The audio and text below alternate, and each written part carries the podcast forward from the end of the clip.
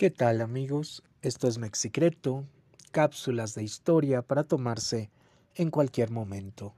Mi nombre es Guillermo Campos y me da mucho gusto que nos estés escuchando. Hoy vamos a hablar en esta cápsula de un lugar en nuestra ciudad que a todos nos atrae, nos llena de nostalgia por su aire campirano, de sus iglesias, sus museos y su espacio turístico eh, que sigue hasta el día de hoy siendo uno de los más importantes de la capital, el centro de Coyoacán. Coyoacán, unida a Churubusco por el poniente, queda la antigua villa de Coyoacán.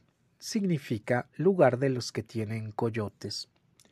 Cortés estableció en esta villa su cuartel general durante la reconstrucción de Tenochtitlan, Aquí fundó el primer ayuntamiento, repartió los solares ubicados alrededor de la Plaza Mayor, ordenando también que se plantaran árboles frutales de origen europeo. enviudó voluntariamente de doña Catalina Suárez Marcaida. Construyó para sí, para doña Marina La Malinche, sendas casas que aún podemos ver, y dio aquí a su prisionero Cuauhtémoc el tormento del fuego. Por un momento pensó en aprovechar la firmeza del pétreo asiento de Coyoacán para fundar aquí la capital del flamante reino de la Nueva España. Pero a fines de 1523 Cortés se trasladó eh, él y la capital a la antigua eh, ciudad fundada sobre los restos de Tenochtitlan. Entonces a la villa de Coyoacán le designó cabecera de su estado y marquesado, cuando recibió de Carlos V en 1524 el título de Marqués del Valle de Oaxaca. Cortés le dio tanta importancia a Coyoacán que fue aquí, no en otro lugar de México, donde decidió ser enterrado señalando en su testamento, escrito dos meses antes de su muerte, que si fallecía en España, sus restos fueran trasladados a la villa de Coyoacán en la Nueva España, donde debían ser enterrados para siempre y en el convento que de acuerdo con su voluntad debía edificarse en los solares de esta villa. Cortés murió en España en 1547 y fue trasladado a México. No se cumplió su voluntad ya que fue enterrado primero en la iglesia de San Francisco en Texcoco y trasladado el día 2 de julio de 1794 a la iglesia del Hospital de la Purísima Concepción y Jesús Nazareno, fundado por el propio Cortés, y cuyo patronato perpetuo tiene su familia.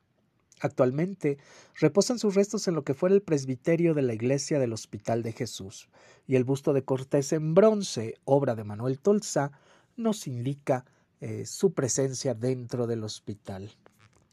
En Coyoacán se asentaron templos y conventos que surgieron a partir de la misión evangelizadora de Fray Martín de Valencia. Los franciscanos fundaron el convento y el templo de San Juan Bautista al norte del jardín de Coyoacán, del cual se hicieron cargo desde 1524 hasta 1529, año en que se entregó a la Orden de Santo Domingo. Los dominicos construyeron en este mismo lugar un edificio provisional entre 1530 y 1540. En 1592 se inició la construcción del templo actual, el cual puede atribuirse a Fray Juan de la Cruz. Al pasar al clero secular, el templo y convento fueron reconstruidos en 1753. La orden franciscana los recuperó en 1921 y ahí se estableció el Colegio de las Tres Provincias. Desde el año de 1524 y hasta fines del siglo XVIII se construyeron otros conventos y templos consagrados al culto católico, y que en la actualidad podemos apreciar por su belleza arquitectónica.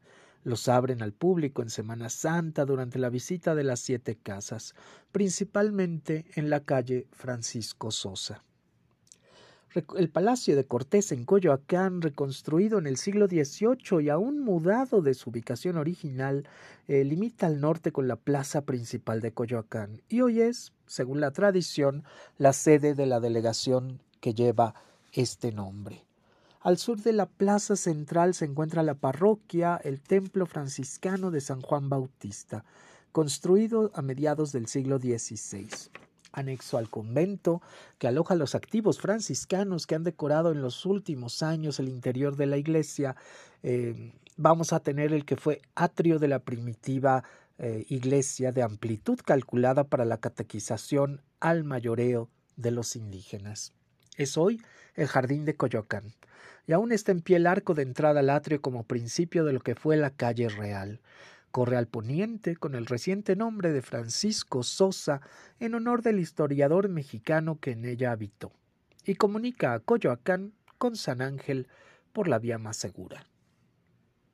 Tenemos también la Plaza de la Conchita al sur de esta parroquia. Eh, en su centro, una capilla de ese nombre es lo único en que cristalizó el propósito que tuvo Cortés de erigir en el sitio un convento de concepcionistas. Frente a esta plaza se ve aún la casa de Tezontle de la Malinche y al sur el que fue convento de los Padres Caminos, cultivadores de bellas rosas. En la primera esquina de la calle de Francisco Sosa, hoy llamada, está la llamada hoy Casa de Ordaz, una hermosa residencia recientemente restaurada al estilo del siglo XVIII. Más adelante, la plaza de Santa Catarina con una pequeña iglesia franciscana, y casi al llegar a la avenida Universidad sobrevive una gran residencia del siglo XVII, que los guías de turistas se empeñan en hacer pasar por la Casa de Alvarado. Hoy alberga la Fonoteca Nacional. En la esquina misma de la avenida Universidad, junto al puente llamado Panzacola, sobrevive aislada al lado de un puente la capilla de San Antonio del siglo XVII, y enfrente de ella, al sur, la antigua hacienda del Altillo, que fue legada por su centenaria dueña a los misioneros del Espíritu Santo. Aloja el templo de la más moderna y osada arquitectura de la ciudad, obra del arquitecto Enrique de la Mora. En Chimalistac, que está muy cerca de Coyoacán, se oculta el quieto ricón de Chimalistac, con su capilla abierta de San Sebastián frente al jardín que recibe el nombre de Federico Gamboa, en homenaje al escritor que ahí sitúa la acción de su novela Santa. Chimalistac ha conservado celosamente su aspecto colonial en las grandes residencias que rodean la plaza. Algunos personajes de importancia que vivieron en Coyoacán son Francisco Sosa, Miguel Ángel de Quevedo, Frida Kahlo, Diego Rivera, Salvador Novo, Octavio Paz, Emilio el Indio Fernández, Dolores del Río, entre otros. Coyoacán encierra muchas historias de los personajes que han vivido y dejado en ella su huella imborrable. A fines del siglo XIX existían aún arroyos por las calles de Coyoacán, mismos que servían para regar las huertas y viveros, siendo famosos por su extensión y producción los que pertenecían al famoso ingeniero Miguel Ángel de Quevedo.